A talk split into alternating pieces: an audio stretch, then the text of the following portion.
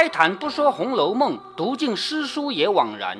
欢迎走进猫哥祥说《红楼梦》，我们一起品味中国古典小说的巅峰之作。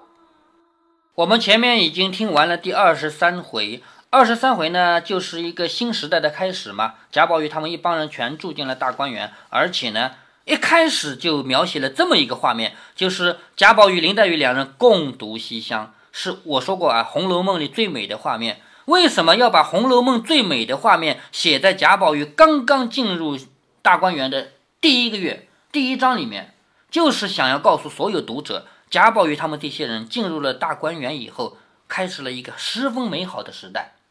所以美好就从这个开始，他们一起读《西厢记》，而且我说过，这是整个《红楼梦》里最美的画面。那二十三回在《牡丹亭》那儿结尾了，就是。林黛玉听到《牡丹亭》的句子啊，很感动。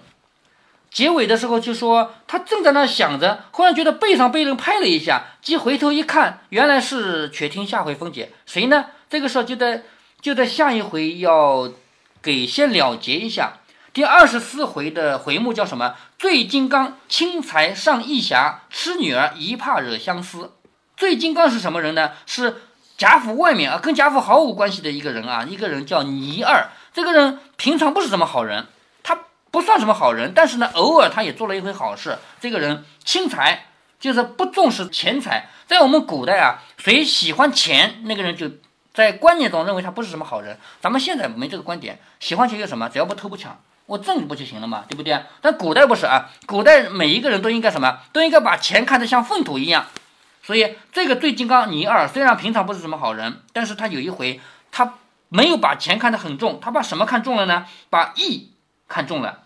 所以，他是帮了一个人的忙，谁呀？前面提了一下，贾云，帮了贾云的忙，把自己的钱借给贾云去办事儿。贾云借钱干什么？你猜猜看？干什么？那贾云前面有一件事没做成，现在要做成了，什么事儿？什么？你不知道吗？贾云求贾琏给他一个工作，结果贾琏想要安排他去工作的，可惜的是让贾琴给抢了，是吗？嗯，因为贾琏抢不过王熙凤，所以贾云就抢不过贾琴嘛。这个事贾云当然要另外想办法了，另外想办法他就要去干嘛？花点钱来买东西送给王熙凤，可是他没钱。而醉金刚这个人，他虽然不是什么好人，但是他这一回要帮了个忙，借掉钱给贾云，而且。你什么时候有你就还，没有的话，你我不着急，反正我也不急着用，所以在这里提了一下。最近啊这个人轻财上义侠。好，下面痴女儿一怕惹相思。痴女儿是谁呢？是一个小丫鬟。这个小丫鬟把她的手帕丢了，手帕丢了以后，整天想着那个手帕，又想着另外一个男孩。哪个男孩呢？就是贾云，因为他在花园里，在贾云不是弄到一个工作到。大观园去种树嘛，这个手帕跟那贾云有关系吗？他丢的手帕被贾云捡着了，是吧？他的哎，对，就这么个关系啊。贾云弄到一个工作到大观园去种树，那么他来到大观园呢，就有机会看到里面的女性嘛。这个小丫鬟见着了贾云，也就是见了一面而已。结果呢，他就心里就想着这个人，同时他的手帕正好又丢了，所以呢。他在那既想手帕也想贾云，就这么个事儿，叫痴女儿一怕惹相思。对了，啊，你说是你说啊是手帕被他啊贾云捡去的，但是呃如果他知道是被贾云捡去的，还嗯会想去想想这个手帕吗？他不知道被谁捡去的，他只是有点有点想可能被贾云捡了，而且呢还有一点点就是手帕这个东西，你要知道在古代的地位啊。它是贴身放的东西，不可以送给男人的，知道吗？所以这里面还有一层隐喻。这个女孩子的确是喜欢上了贾云啊，他们之间有一些小小的故事在里面。好，接下来二十四回的开头先接了二十三回的结尾。话说林黛玉正在那儿情思萦斗、缠绵顾结之时，就在那想，她不是在想《西厢记》和《牡丹亭》的歌词吗？忽然有人从背后接了一掌，说道：“你做什么？一个人在这里？”林黛玉倒唬了一跳，就被吓了一跳，回头看不是别人，却是香菱。香菱是谁呀？薛蟠的通房大丫头。对，薛蟠的。呃，一开始她叫曾英莲啊，就这个人。林黛玉说：“你这个傻丫头，吓得我一跳。你这回子打哪里来？就是你从哪来的？”香菱嘻嘻的笑着说：“我来寻我们姑娘的，找她总找不着。”香菱说：“寻我们姑娘，那她寻的应该是谁？”薛宝钗。哎，对，薛宝钗，她是来找薛宝钗的，可是总找不着。你们紫娟也找你呢，说啊，连二奶奶送了什么茶叶来给你的，他就告诉了林黛玉说：“我是找薛宝钗的，你们的紫娟也在找你呢。什么原因呢？连二奶奶送了什么茶叶来给你？走吧，回家去坐着。”一面说，一面拉着黛玉的手回潇湘馆来了。果然，凤姐儿送了两小瓶上用的新茶，上是皇帝，上用就是皇家的，皇家用的茶叶来。林黛玉和香菱坐了，况他们俩有什么正式谈讲呢？不过说些这个绣得好，那个刺的精，就是说那个刺绣嘛。下了一回棋，看了两句书，香菱便走了，不在话下。这时候到这就结束了。那香菱这个人呢，后面还会有一个隆重的出场啊。香菱，你别忘了她的出身是比较高贵的，是甄士隐的女儿嘛。甄士隐也是一个官宦人家，是不是啊？所以呢，后来啊，她还是比较上进，她要学写诗，因为林黛玉、薛宝钗写的诗都很好，她也要学，对不对？她不是四五岁的时候就被拐子拐走了，也没有什么机会读书嘛。但从这个时候开始写诗，后来学的也不错。那在这里呢，就先停下来不写香菱了。如今却说，宝玉因被袭人找回房去，果然见鸳鸯歪在床上看袭人的针线呢。宝玉被袭人找回去，他不是说大老爷病了吗？是不是？那大老爷病了，是谁来传消息的呢？是鸳鸯。鸳鸯是贾母的丫鬟啊。鸳鸯正歪在床上看袭人的针线呢，就是袭人做的那个针线手艺啊。见宝玉来了，便说：“你往哪里去了？老太太在等你呢，叫你过那边请大老爷的安去，还不快换了衣服走呢？”袭人便进房去取衣服。宝玉坐在床沿上，褪了鞋，等靴子穿的功夫，回头见鸳鸯穿着水红绫子袄儿、青缎子背心，束着干皱绸汗巾，脸向那边低着头看针线，脖子上戴着花领子。这里仔细的描写了一下鸳鸯的外貌。为什么要写鸳鸯的外貌呢？因为后面有一个章节很重要的一个章节，就是假设看上了鸳鸯了，想娶她做小老婆，结果鸳鸯不同意，不肯嫁。有这么个细节，所以在这里呢，通过贾宝玉的眼睛看了鸳鸯的长相啊，长得确实不错啊。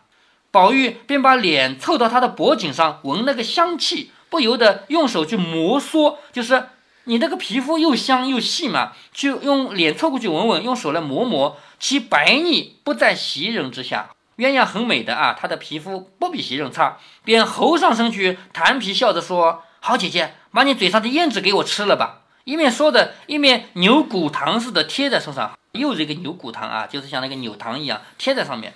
鸳鸯叫着说：“袭人，你出来瞧瞧，你跟他一辈子也不劝劝，还是这么着。也就是说，他还要吃嘴上的胭脂啊，你跟他这么长时间，你也不劝劝。”袭人抱了衣服出来，我的嘴上都要湿。对，袭人抱了衣服出来，向宝玉说：“左劝也不改，右劝也不改，你到底是怎么着？你再这么着，这个地方可就难住了。”就是你还要这样子的话，那就别住在这个园子里了。一面说，一面催他穿了衣服，同鸳鸯往前面来见贾母。见过贾母，出到外面，人马俱已齐备。见贾母没有详写，但是呢，见过贾母以后要出来，为什么要去给贾赦请安？从贾母这里出来，要出二门到外面去骑马。人马俱已齐备，就是人和马都已经齐，已经齐了。嗯。胭脂，呃，是抹在整个脸上，为什么只，呃，说嘴上？咱们现在可以到商场去买到口红，而古代没有口红这个东西，所以嘴上抹的也叫胭脂。嗯，弄清了吧？这里贾宝玉给贾母请过安以后，给他在嘴上还抹的。这里见过贾母以后，到外面人马俱已齐备，好人和马都全了，刚要上马，只见贾琏请安回来了。也就是说，他们是有先有后的嘛。贾琏已经给贾赦请安回来了，正上马，两人对面彼此问了两句话。只见旁边转出一个人来说：“请宝叔安。”管贾宝玉叫宝叔，应该是哪个辈分的人？草字辈。哎，草字辈。那这个人是谁呢？就是马上要出场的贾云，他要去谋一个工作嘛。贾宝玉看时，只见这个人容长脸，就是长长的脸，长挑身材，身材长长的。年纪只好十八九岁，就是他的年纪大概是十八九岁，生着着实斯文清秀，倒也十分面善，只是想不起是哪一房的，叫什么名字。贾琏笑着说：“你怎么发呆啊？连他也不认识？他是后廊上住的五嫂子的儿子云儿，贾云，对不对？”贾宝玉笑着说：“是了，是了，我怎么就忘了？”应问他：“你母亲好？这回子在干什么？”就是问问他：“你妈妈好不好？现在你干什么？”贾云指着贾琏说：“找二叔说句话。”你想想看，贾云找贾琏要说什么话呢？从上一回你就知道，贾云正在要找工作呀，是不是？怎么又是呃找他贾琏？不是要他找一下对呀、王熙凤吗？他已经找过贾琏几次了，他到现在为止他还没想通，找贾琏没有用，所以所以他还要再找贾琏呀，对不对？所以他找二叔说几句话。宝玉笑道：“你倒比先越发出挑了，倒像我儿子啊！这个是玩笑啊。贾宝玉是没有儿子的，是不是？对吧？他说你比以前长得更好看了，倒像我的儿子。”贾琏笑着说对了，：“啊，哎，好像以前有说啊，那说还说别人像自己儿子是骂人的话。哎，对对对，这属于骂人的。但是在这个《红楼梦》里面，特别是贾宝玉这个身份啊，他只是开玩笑，不属于骂人啊。贾琏笑着说：“好不害臊，人家比你还大四五岁呢。就这个人十八九岁，你才十三四岁嘛，是吧？他比你还大四五岁呢，就替你做儿子了。”然后贾宝玉笑着说：“你今年十几岁了？”贾云说：“十八岁。”原来这贾云最伶俐乖觉，就是很聪明。听贾宝玉这样说，就笑着说：“俗话说，摇车里的爷爷，拄拐的孙孙，什么意思啊？俗话说，坐在这个小车子里的爷爷，还拄着拐杖的孙子，这个很正常，对不对？就是辈分上对，辈分。辈分和年龄不一定对得上嘛。他说，俗话说，摇车里的爷爷，拄拐的孙孙，虽然年岁大，山高高不过太阳。自从我父亲没了，这几年也没人照管教导。如宝叔不嫌侄儿愚笨，认作儿子，就是我的造化了。这个话说的很漂亮啊，就什么意思啊？你的辈分比我高，你是玉字辈的，我是草字辈的，你本来就是我叔叔，对不对？那你这么好的一个人，你如果不嫌我笨，你要认我做儿子的话很，多草们四辈的人都比呃贾宝玉还年还龄大。哎，对，那么贾云当然这个不提自己年龄的事儿啊，他要拍马屁嘛，要把话说好听一点嘛，他就说，你如果不嫌我笨的话，你认我做儿子的话，就是我的造化了，就这我对我来说是个好事了。贾琏笑着说，你听见了，认儿子不是好开交的呢，就是儿子不是好认的，说着就进去了。贾宝玉笑道：“明儿你闲了，只管来找我，别和他们鬼鬼祟祟的。这会子我不得闲，明儿你到我书房来和我说天话，就是跟我说说话，我带你到园子里玩去。”贾宝玉这个话其实是随口说说的，说现在我没空啊，等我空了，你到园子里来找我，我陪你说说话。但实际上贾宝玉这个人，他也没有什么记性，他说过就忘了。但是贾云会记着，为什么贾云要记得这个话呢？原因是贾云在找工作，找贾琏反正也没什么用，找了几回了没什么用。但是既然贾宝玉约我去找他，我为什么不去找他呢？说不定贾宝玉可以帮我的忙啊，是不是？后来贾云就真的到园子里来找贾宝玉。那他到园子里找贾宝玉没找着，却见到了另外一个人，就是丢手帕的那个人，知道了吧？说着搬鞍上马，就是搬着那个马鞍啊上去，众小厮围着往贾赦这边来。在老版本的《红楼梦》里，这一小段戏是在咱们常州拍的，就是 贾宝玉上马的这个细节啊，在哪里拍的呢？就是你上个月去的地方，什么地方？碧鸡巷，在那拍的，知道吧？老版本的《红楼梦》呢，没有那么多钱，不可能说什么景点都照出来，所以呢，在全国各地找景点啊，找找到处找。见了贾赦，不过是偶感些风寒，就是偶然的有一些吹吹风，冷了些嘛。先述了贾母问的话，然后自己请安。好，这个里面细节很重要啊。贾宝玉来不光是来请安的，先说贾母让我带话来问候你。那这个时候贾宝玉就代表妈妈了啊，代表奶奶了。那这个奶奶而且是贾赦的妈妈哦，是不是啊？是妈妈关心儿子，让孙子来说的嘛。贾宝玉先述了贾母问的话，然后自己请安。贾赦先站起来回贾母话，很重要啊。贾宝玉明明是他的下一辈，但是既然他是说贾母问的话，他得站起来，规规矩矩听的，而且要回答回妈妈，谢谢妈妈，对不对？因为他在代替妈妈来问候他嘛。先站起来回了贾母的话，伺候便换人来说，带哥儿进去太太屋里坐着，就是带贾宝玉到里面，到太太屋里去坐着。宝玉退出来自后面，进入上房。邢夫人见他来了，先到站了起来，请过贾母安啊。为什么要先站起来请贾母安呢？因为贾宝玉来是替贾母来问候的，是吧？所以他要先面对着贾宝玉请安，是请贾母的安。这个规矩要懂啊。贾宝玉方请安，接下来贾宝玉向他请安，因为贾宝玉一开始他要代表贾母，代表完了以后。代表我自己，我要向你请安。邢夫人拉他上炕坐了，方问别人好，又命人倒茶来。一盅茶还没吃完，只见那贾宗过来问宝玉好。贾宗这个人是谁呢？是邢夫人这边的一个儿子。这什么儿子呢？相当于是邢夫人，就是贾赦的庶出，不是邢夫人生的，知道吧？邢夫人说：“哪里找个猴儿去？你奶妈死绝了，也不收拾收拾你，弄得黑眉乌嘴的。”哪里像个大家子念书的孩子？你看这个话有点像前面说的那个赵姨娘骂儿子的话吗？像不像？像。说哪里找个活猴儿去？就不像个人，像个猴子嘛？哪里找的活猴儿去？你奶妈子死绝了，就是像你这样的人，一一定有奶妈在管教你嘛？你奶妈死绝了，也不收拾收拾你，弄得黑眉乌嘴的，哪里像个大家子念书的孩子？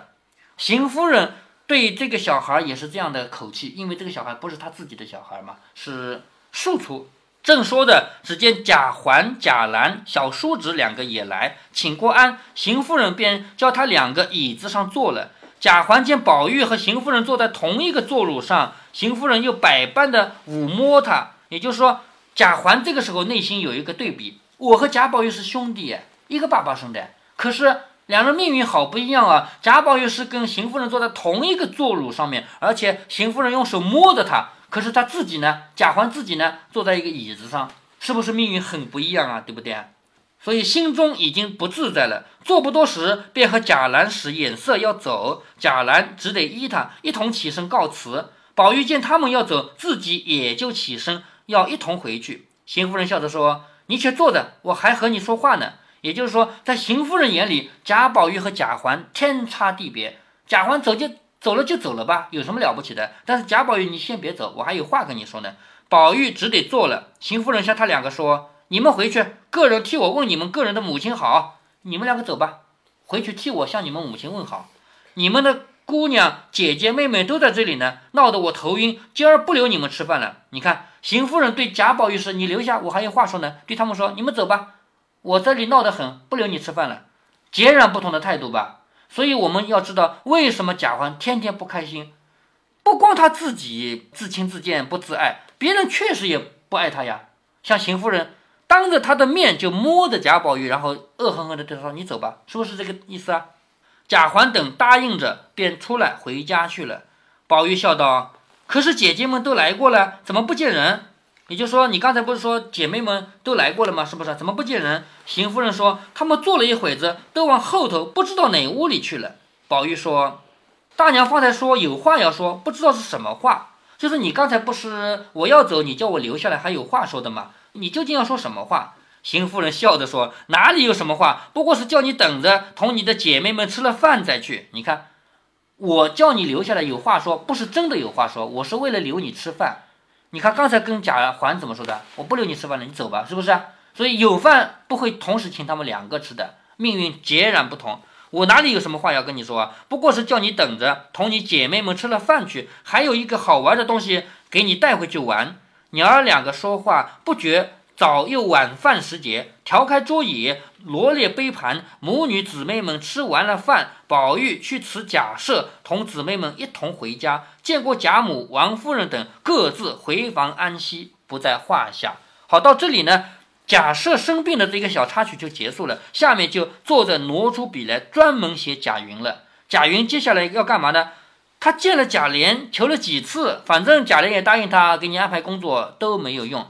现在呢，见到了贾宝玉，贾宝玉说：“你有空到我那儿去啊，我跟你聊聊天。”他也真去了，但是贾宝玉这个人说过的话就忘了，也没有真的见他，是吧？所以他就醒领悟了，他一定要去找王熙凤。可是空手找王熙凤有用吗？他就想要有点钱去送礼，可是家里没钱，他想借。首先想到的是借谁的钱呢？他的舅舅，因为舅舅是亲戚嘛，是不是？可是他的舅舅这个书里面，凡是这个书里面写到的舅舅都不是什么好人。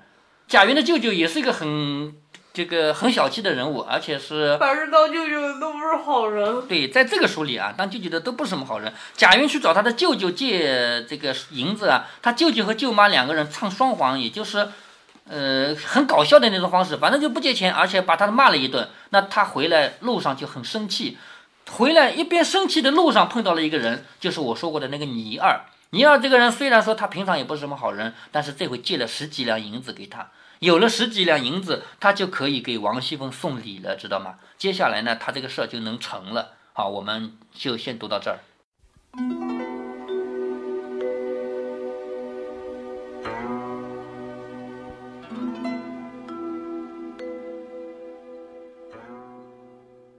这一集的故事在《红楼梦》中整个就是个插曲，故事情节很不重要。但是大家应该没有忘了有一种评价吧，说《红楼梦》这部小说加一个字嫌多，减一个字嫌少。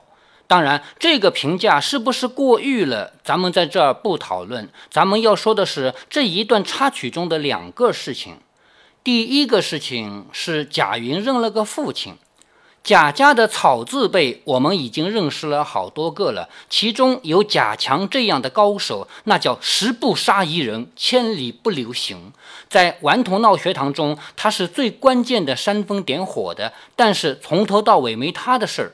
这里我们要认识的贾云也是这样一个厉害的角色。他虽然找工作没比得过贾晴，并不是贾晴人好，而是贾晴母亲出面找了王熙凤，这叫朝中有人好办事儿。实际上，后文我们要看到的一个结果是，贾晴这个小孩不学好，连贾珍这样的二流子都嫌他做得太过分了。但是贾云不一样。他一方面有情有义，做事靠谱；另一方面聪明能干，了悟人性。因为他的故事刚刚开始，咱们先不说后面的，只说这里的一句话。宝玉说他像儿子，他就说你本来就是我的叔叔辈，如果你愿意教导我，不嫌我笨，那我就认了你这个爸爸了。这话说的多漂亮，有水平。所以，我们经常说，一个人要成事儿，两方面的水平缺一不可。一是办事能力，二是做人水平。按照易中天的说法，人有两个技能：琢磨事儿和琢磨人。由此组合出四种不同的人：有人只琢磨事儿，有人只琢磨人，有人既琢磨事儿又琢磨人，有人既不琢磨事儿也不琢磨人。如果我们非要对应到《红楼梦》里来，晴雯就属于只琢磨事儿的那种，惜春估计是只会琢磨人的那种，王夫人呢是把两者都琢磨得很好的那种。有没有一个也不会琢磨的呢？难道是赵姨娘？有点像。但是贾云和他将来的老婆小红，这两人都是既能琢磨事儿又能琢磨人的，都是人精。在这一集里，我们要讨论的第二个事情是古代正数有别的人情冷暖。贾宝玉和贾环这对兄弟在这里实实在在地进行了一场对比。邢夫人对这两人的态度是那么大的差别，猫哥用了一个词：天差地别。要知道，邢夫人其实也不是大家闺秀。在《红楼梦》里，邢夫人究竟是原配呢，还是续弦呢？因为曹雪芹没写，所以不可能有唯一标准答案。但是大家读读曹雪芹对人物刻画就知道了。邢夫人做事儿有没有王夫人那样沉着冷静？有没有王熙凤那样干净利落？说话谈吐有没有一点大家闺秀的样子？都没有。所以，猫哥我也倾向于认定邢夫人就是个续弦。在古代那种人与人之间不平等的社会中，越是自己地位低的，越会作践其他地位低的人。这不是曹雪芹一家之言，你看鲁迅写的小说也是这样。回到《红楼梦》里来，咱们就不说贾宝玉如何对人吧，就说王熙凤吧。他对那些下人有可能连正眼也不瞧一下，但他绝不会有意作践下人，这就是大家闺秀应有的风范。再看邢夫人对那个只出一回场的贾从是怎样的语言，一看就知道他自己出身其实是低卑的。所以他才会一边极尽怜爱地抚摸着宝玉，一边冷冰冰地对贾环。我们又要回到前几集中的一个话题了：贾环究竟是先失去了自尊，然后别人才看不起他的呢，还是先因为别人都看不起他，所以他失去了自尊呢？很显然，像邢夫人这样的人，不管你有没有自尊，他都要看不起的。当然，贾环也可以像探春那样要强的挣扎，或者像香菱那样活出自己的光芒。但是，这样的能力又哪里是人人有的呢？如果您觉得猫哥的读书分享有益有趣，欢迎您点击订阅，这样您将在第一时间收到猫哥的更新提醒。如果您有什么要对猫哥说的，不管是赞还是批评，不管是提建议还是唠唠嗑，欢迎您在节目下方留言。您也可以加猫哥的公众号，四个字“猫哥在线”。您还可以加入猫哥的听友群中，微信群呢，用语音节目没有办法说清，还是 QQ 群方便，群号为八四九九六六八九九。不管加入 QQ 群还是微信群，还是在节目下留言，还是在公众号留言，您都可以围绕着书中的智慧和读书的乐趣畅所欲言。好，再见。